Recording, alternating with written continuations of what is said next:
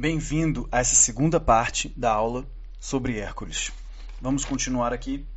A gente terminou falando é, basicamente do, de como isso ele iria começar os dois trabalhos, né? Então a gente vai dar uma revisada aqui rápida nessas notas aqui nessa, e, e dar sequência no primeiro trabalho de Hércules para essa aula, parte número 2. É, o Hércules tem como signo, o símbolo do masculino. Ele tem a capacidade potencial espiritual de vencer os limites, as barreiras, com grandes feitos gloriosos, de transcender a humanidade dele em algo maior. Ele não tem a capacidade emocional de lidar com as emoções, ou seja, o lado feminino dele é desbalanceado, pois ele não é filho de Hera. Ele não é filho de Zeus com Hera, ele é filho de Zeus com uma humana. Então, a mulher representa o controle das emoções. Né? Essa coisa do diálogo, essa coisa de, de, buscar ser diplomata, é uma característica mais feminina.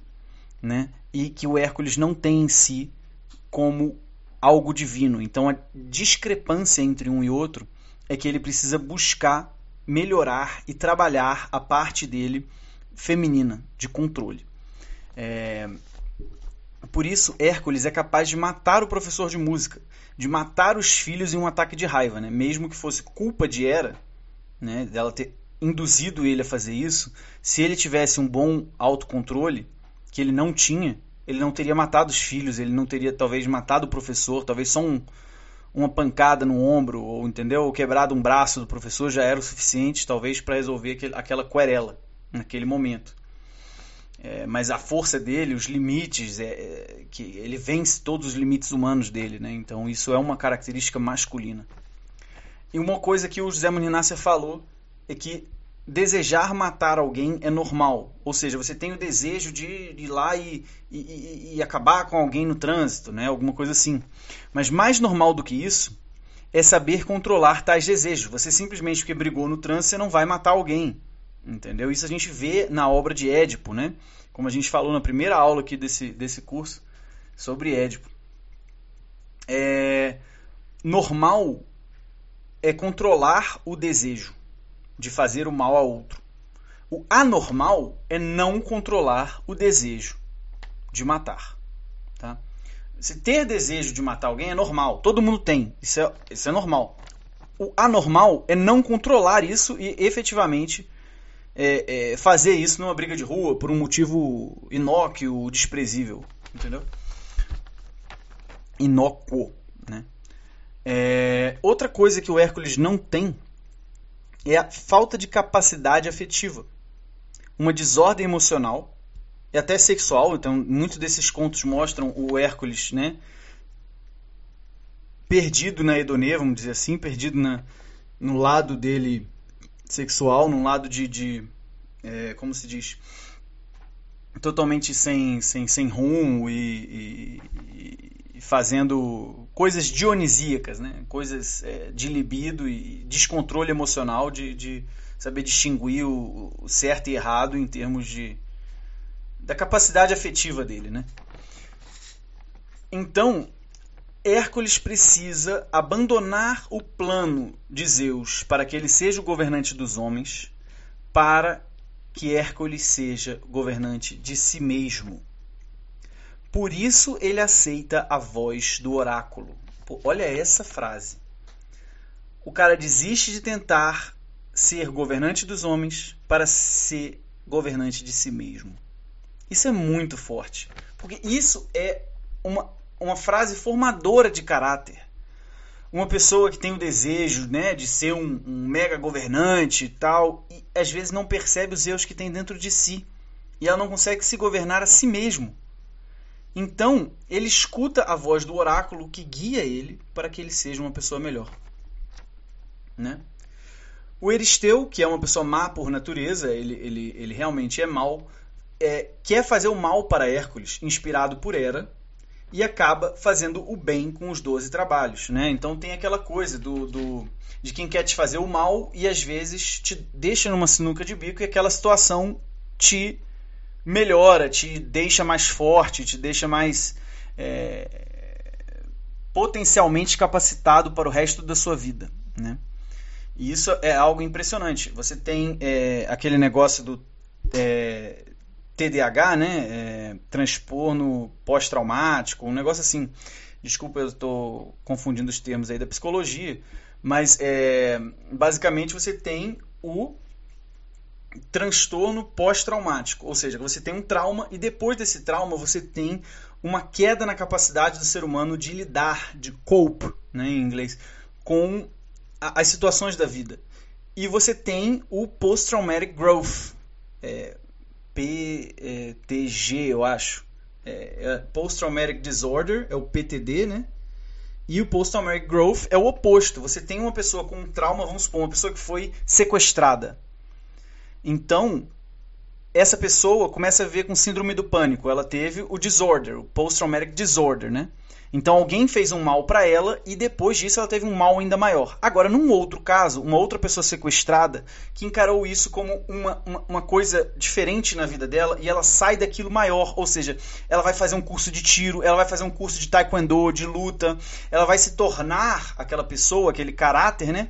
Vai aumentar a grandeza pessoal perante a vida. Né? Então, é, é, nesse sentido que o José Muninácio estava explicando na aula dele sobre o Euristeu ser mal por natureza, querer fazer mal para Hércules e acaba é, fazendo bem para ele com os doze trabalhos. Os doze trabalhos dignificaram a vida de Hércules, tornaram ele.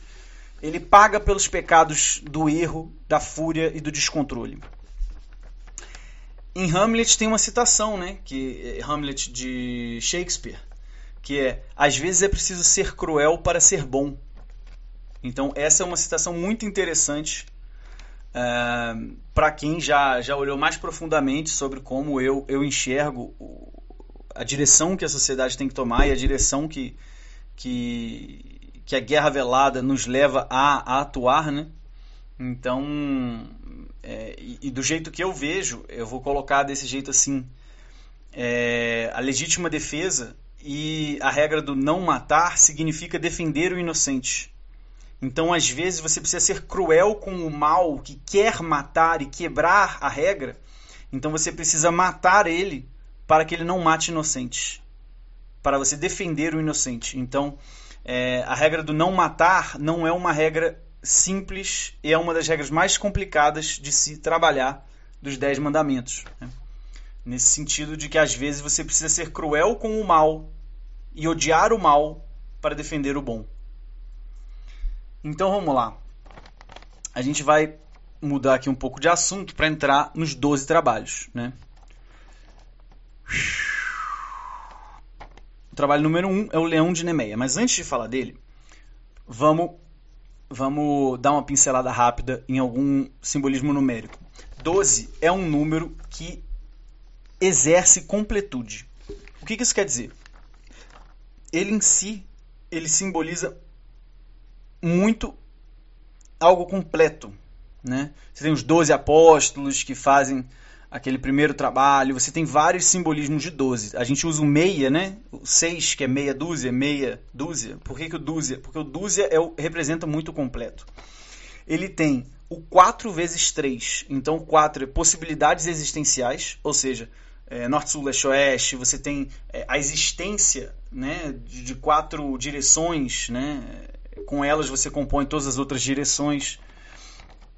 O 3 é a reunião do céu e da terra e a relação né, entre eles. O 3 tem o simbolismo de relação, nascimento, vida e morte. Né? Você tem é, qualquer simbolismo de coisas que são representadas em 3, normalmente é, é um, um dia é um diácono, né? Um, é um não é é uma relação de dois símbolos, é um di, é, dicotômica, uma relação de dois símbolos, e a relação entre eles é o terceiro elemento da coisa. Então tem a lei da relação, né? que é uma lei simbolizada pelo número 3. Então é uma relação entre espírito e matéria. Você tem espírito e matéria e a relação entre eles. Né? Pai, mãe e filho. Né? São coisas é, com três componentes que, que formam essas, essas simbologias.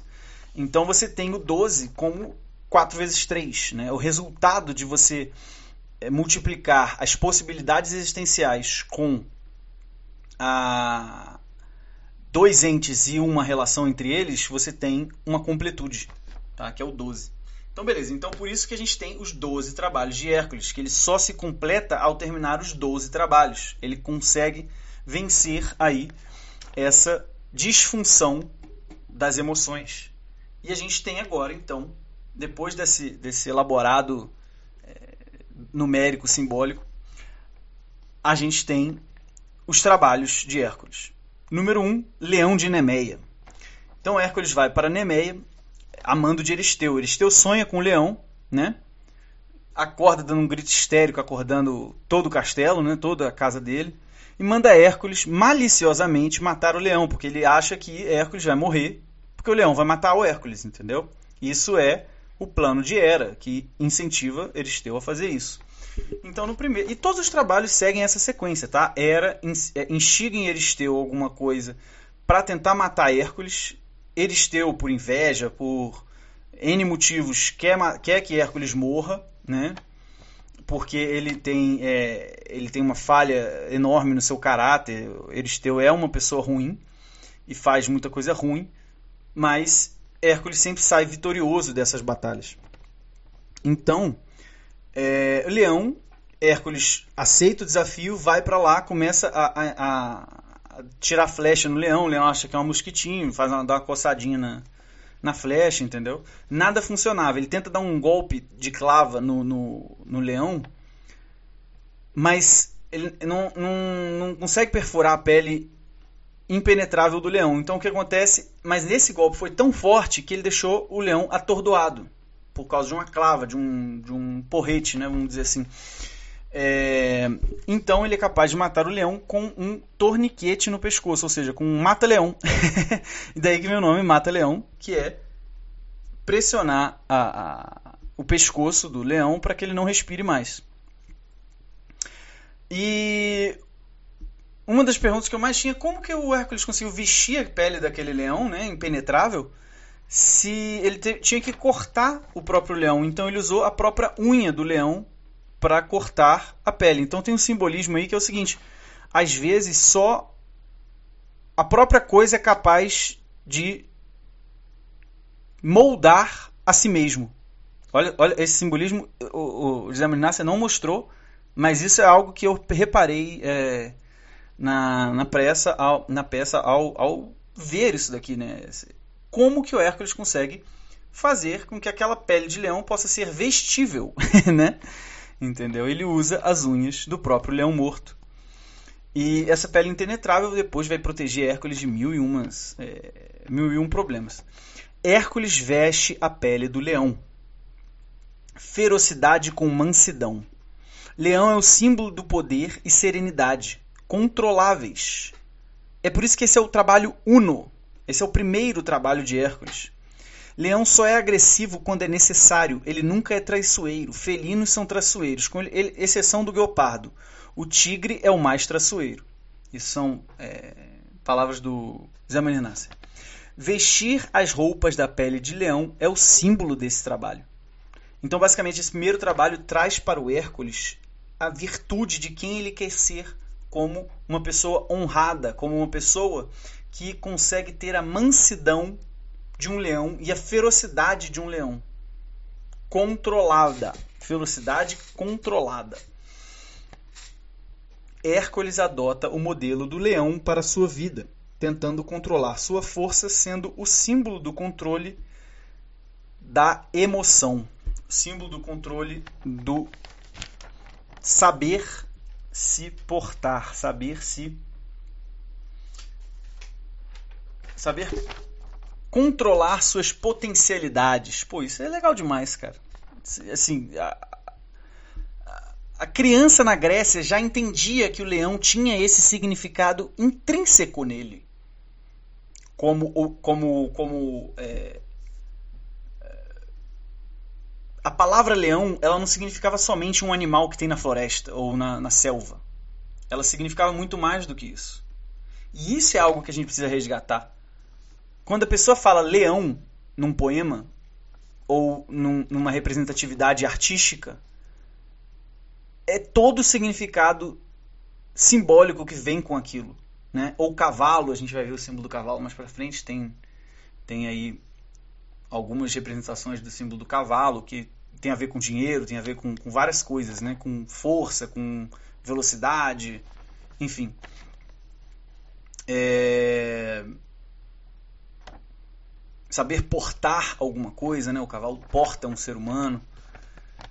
Vamos lá, trabalho número 2. Acho que esse áudio aqui já tem uns 15 minutos, tá bom. Uh...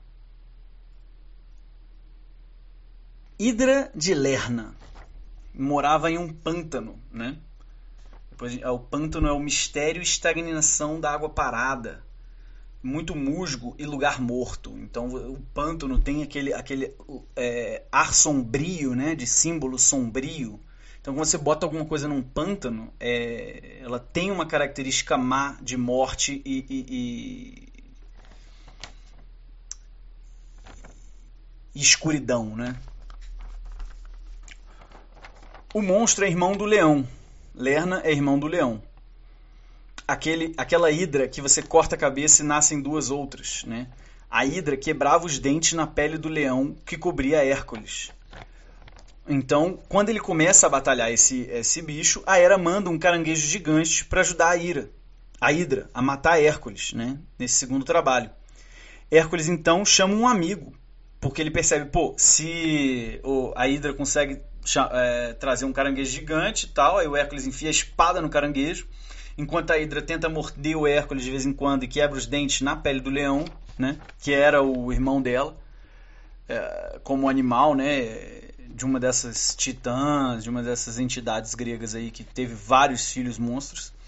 É, Hércules então chamou um amigo para usar o fogo, olha o simbolismo do fogo, e cauterizar as feridas ao cortar as cabeças, sem que outras pudessem nascer no lugar. Ele chamou Iolau. Iolau é um grande parceiro de Hércules aí que vai ajudar ele em várias, em várias tarefas. Então, as armas é, basicamente que o Hércules usa, ele usa um, um, uma espada, né, uma clava, alguma coisa do tipo, para ir cortando a cabeça. Só que antes da cabeça nascer, esse amigo vinha com fogo e cauterizava para que o local não nascesse duas outras cabeças e a hidra não ficasse maior ainda. Né? Então, depois de, de matar a hidra, é, uma das cabeças é imortal, então ele, ele tem que enterrar essa cabeça num lugar né, é, a última cabeça da Hidra perigosa e imortal foi soterrada para impedir que novas cabeças aparecessem, né, para impedir que a Hidra se, se recompusesse.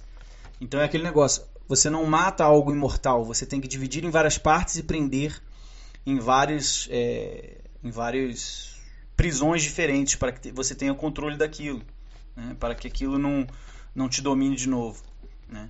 Então as flechas do, do Hércules agora tinham o veneno da hidra, que foi tirado do corpo morto da, do animal, né, do, do ser. O que acontece? Agora Hércules já tem o leão e agora as flechas é, dele tinham um veneno muito forte da hidra, que ele coloca as flechas no, no, no, no sangue do animal e as flechas têm, ganham um super poder, vamos dizer assim. Era o veneno, era o veneno mais é, poderoso de toda a mitologia grega.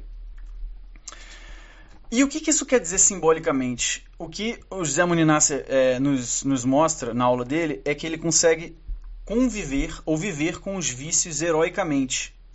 Né? O pântano a gente já falou. Em um lugar morto, várias cabeças representam os impulsos de Hércules capazes de controlar os prazeres da carne, dos desejos. Né? Ele tem que cauterizar aquilo, controlar um vício de cada vez com cauterização com fogo. O fogo tem vários símbolos, né?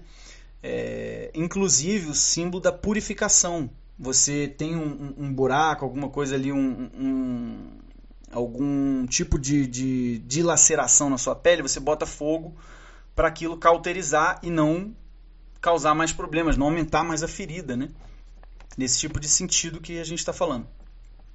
Os vícios são imortais, pois estão ali presentes sempre em potência na vida de um ser humano qualquer. Por isso, a cabeça é imortal, conteúdos permanentes do ser humano. É claro que vários desses símbolos, tá? É, eles são contraditórios uns com os outros, né? Várias coisas nesse sentido. É, como, por exemplo, aqui você dizer que os símbolos são imortais, que os vícios são imortais, né? Os, os vícios são representados simbolicamente pela Hidra, pelas cabeças da Hidra que são cortadas uma a uma, e que elas devem ser escondidas bem profundamente enterradas, tem uma contradição com o símbolo de que o Hércules tinha a ira e que ele só consegue a imortalidade depois que ele termina com a ira, porque se a ira é um vício, é um, um pecado e que ela deve ser controlada, uma hora ela morre dentro de uma individualidade humana, mas não dentro de uma história de ser humano de, da, da, humanidade. Dentro da história da humanidade, a ira vai estar sempre presente, porque isso é parte da, da, da vida do ser humano. Isso é parte de ser um ser humano.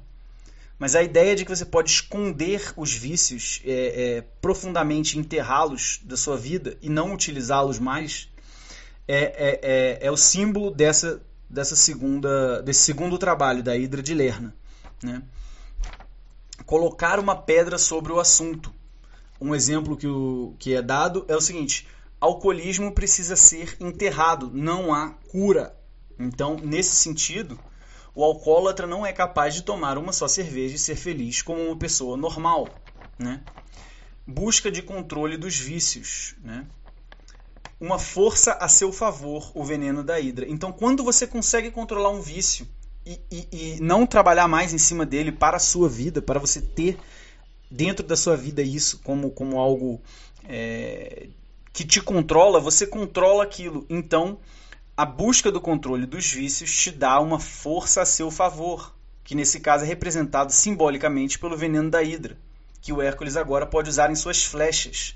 A flecha, nesse caso, não só nesse caso, mas no caso cristão, ela é o símbolo do acerto, de acertar no alvo. Então a flecha representa o contrário de pecado. Então sempre que você vê uma flecha, você pode ler esse símbolo. Né? Você lê um poema e você vê alguém dando uma flechada e acertando no alvo, aquela pessoa ela tem a característica de não ter o pecado. Entendeu? Por quê? Porque o, o, o pecado, sin, né, ele vem de não acertar no alvo. Esse é o símbolo do, do, do, pecado, você errar como ser humano, você ir para o, o, o lugar que você não deveria, você é, colocar a sua mira num local que não é o correto. Você devia estar mirando em outra coisa. Então esse símbolo da flecha, né? Agora a flecha tem o poder. Olha só. Agora a flecha de Hércules tem o poder de acertar no alvo instantaneamente matá-lo. Se ele usar o veneno que ele, que ele adquiriu do corpo da Hidra. Então, isso tem todo um simbolismo que você pode expandir isso muito mais em poesia, em, em literatura, em arte. É, é tão grande para onde você pode levar a, a imaginação de uma forma bonita, de uma forma correta, para você formar pessoas para o bem e não para o mal, entendeu? E para, para que a pessoa tenha virtudes a partir disso e não vícios, para que ela entenda a diferença entre virtudes e vícios e seja uma pessoa melhor na vida dela em qualquer etapa da vida. Quando você aprende isso, você está mais capacitado a viver. Ponto. Essa é a necessidade do que a gente está fazendo aqui. Vamos lá. A gente está agora no terceiro trabalho, a Corça de Serineia. Ah, não, Corça de Serineia é o próximo. Eu, eu errei aqui, desculpa nas anotações. Deixa eu esse daqui não é a Costa Serineia, eu anotei errado. Esse é Aves do Lago de Estínfalo. Então, vale, vale ressaltar né, que são várias versões. E temos Nemeia, Javali, Touro de Creta. Costa de Serineia está no quinto, tá bom?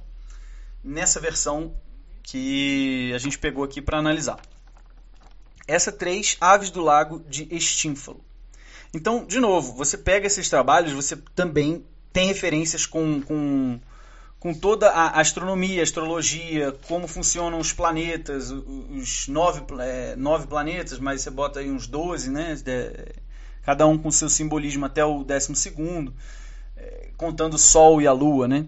contando os astros, né? São é um simbolismo é, que você pega desses planetas e você entende aonde estão cada, cada, cada componente. Então você tem todo um, um, um, estudo de simbólica, de literatura, de poesia, que, que dão símbolos e dão significados à vida humana, entendeu? De uma certa forma. Então aqui, você tem o trabalho 1 um é do leão. Então por que, que ele. O primeiro trabalho dele é do leão. Por que, que o uno? Porque ele tem que ter aquela característica de leão. O 2, né?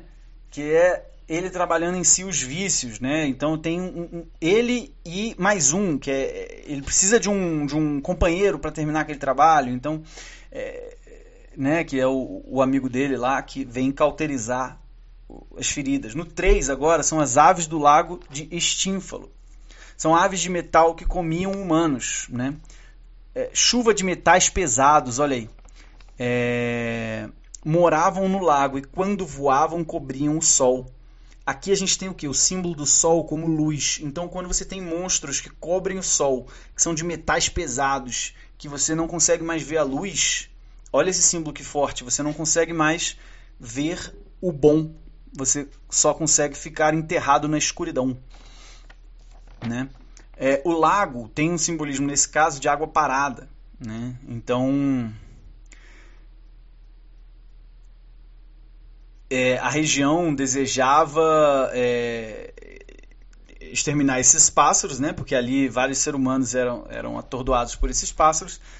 E esses pássaros, eles são o símbolo do, do, dos desejos fixos, né? Eles é, dominam esses desejos. A água parada como, como um simbolismo aí de, de, de desejo, né? E, e e você sendo impedido de dominar esses desejos, porque esses, essas aves de metal não obscurecem a forma como você domina os desejos, os desejos acabam dominando você, desejos materiais, vamos colocar assim, por causa do metal, da mater, da matéria, né? Os desejos encobrem a visibilidade espiritual da luz. Essa é a simbolização.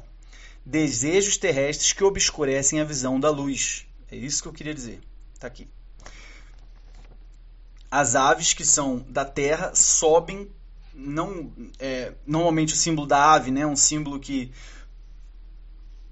que é algo do céu que é algo maior né você pega a pomba branca da paz você vê ela ela tende a ir ao céu né a ser o caminho entre a terra e o céu a ser essa terceira relação entre os dois elementos super importantes né. O sol está associado ao espírito masculino e a lua que também brilha, que também tem luz, ela está associada à matéria, ao feminino. Ela reflete o sol. Então você tem todo um simbolismo de sol e lua nesse caso. E se os pássaros conseguem ofuscar a luz do sol, eles trazem esse, esse, esse problema, né? Impedir que o sol desapareça para não cair no lago da profunda desesperança. Então, o trabalho do Hércules é feito nesse sentido. Ele tem que impedir que o sol desapareça, para o sol aparecer. Né? O sun, em, em inglês, tem um, um, um, significado muito importante porque ele simboliza também o filho, o nascer, né? o Jesus. O, o sun e sun é, é, com O com U, né? As aves, como eu já falei, têm sentidos de subida, são leves, intermediários entre o céu e a terra. Olha aí. Essas aves no contrário, são aves, pes aves pesadas, aves viciosas, representam os desejos ilegítimos que voam para baixo. Elas sobem e depois descem, né? É o sentido de descida. Ou seja, é você confundir o seu lugar em relação ao trabalho do demônio. Ou seja, o que, que o demônio quer? O demônio quer que ou você ache que é, ele é muito maior que Deus, ou você acha que você é muito menor do que ele, ou você, você, é, você se achar um nada, ou você se achar como pessoa maior do que Deus. Esse é o trabalho do demoníaco, entendeu? Então, quando você tem uma árvore que voa para baixo, uma ave, perdão, que voa para baixo, ela tem esse sentido de descida, de, de ladeira abaixo, de, de é, jogar para dentro do buraco, entendeu? De simbolismos que representam o mal, né? Hércules faz um barulho para que as árvores, aves, aves oh, meu Deus do céu, apareçam, simbolizando que é preciso falar do problema para que eles apareçam, que é preciso eh, versar, né? Você tem aquele, aquele, aquela coisa do, eh, do lado bom da psicologia é que a pessoa consegue problematizar o problema e resolver ele a partir do momento em que ela exprime que ele existe, né? A gente tem que saber que é impossível é, fazer um ser humano virar perfeito. O que você tem que fazer é viver heroicamente trabalhando as imperfeições, heroicamente convivendo com elas. E qual é o trabalho do herói? É deixar que o sol da sua vida seja brilhante, é deixar que é, você impeça que esses, é, essas imperfeições do ser humano te dominem, entendeu? O símbolo do dia. Ninguém vai a uma boate às 9 horas da manhã. Ou seja, o símbolo do, do, do bom e do belo e do, do, do, do, que está de dia, do que está claro, né?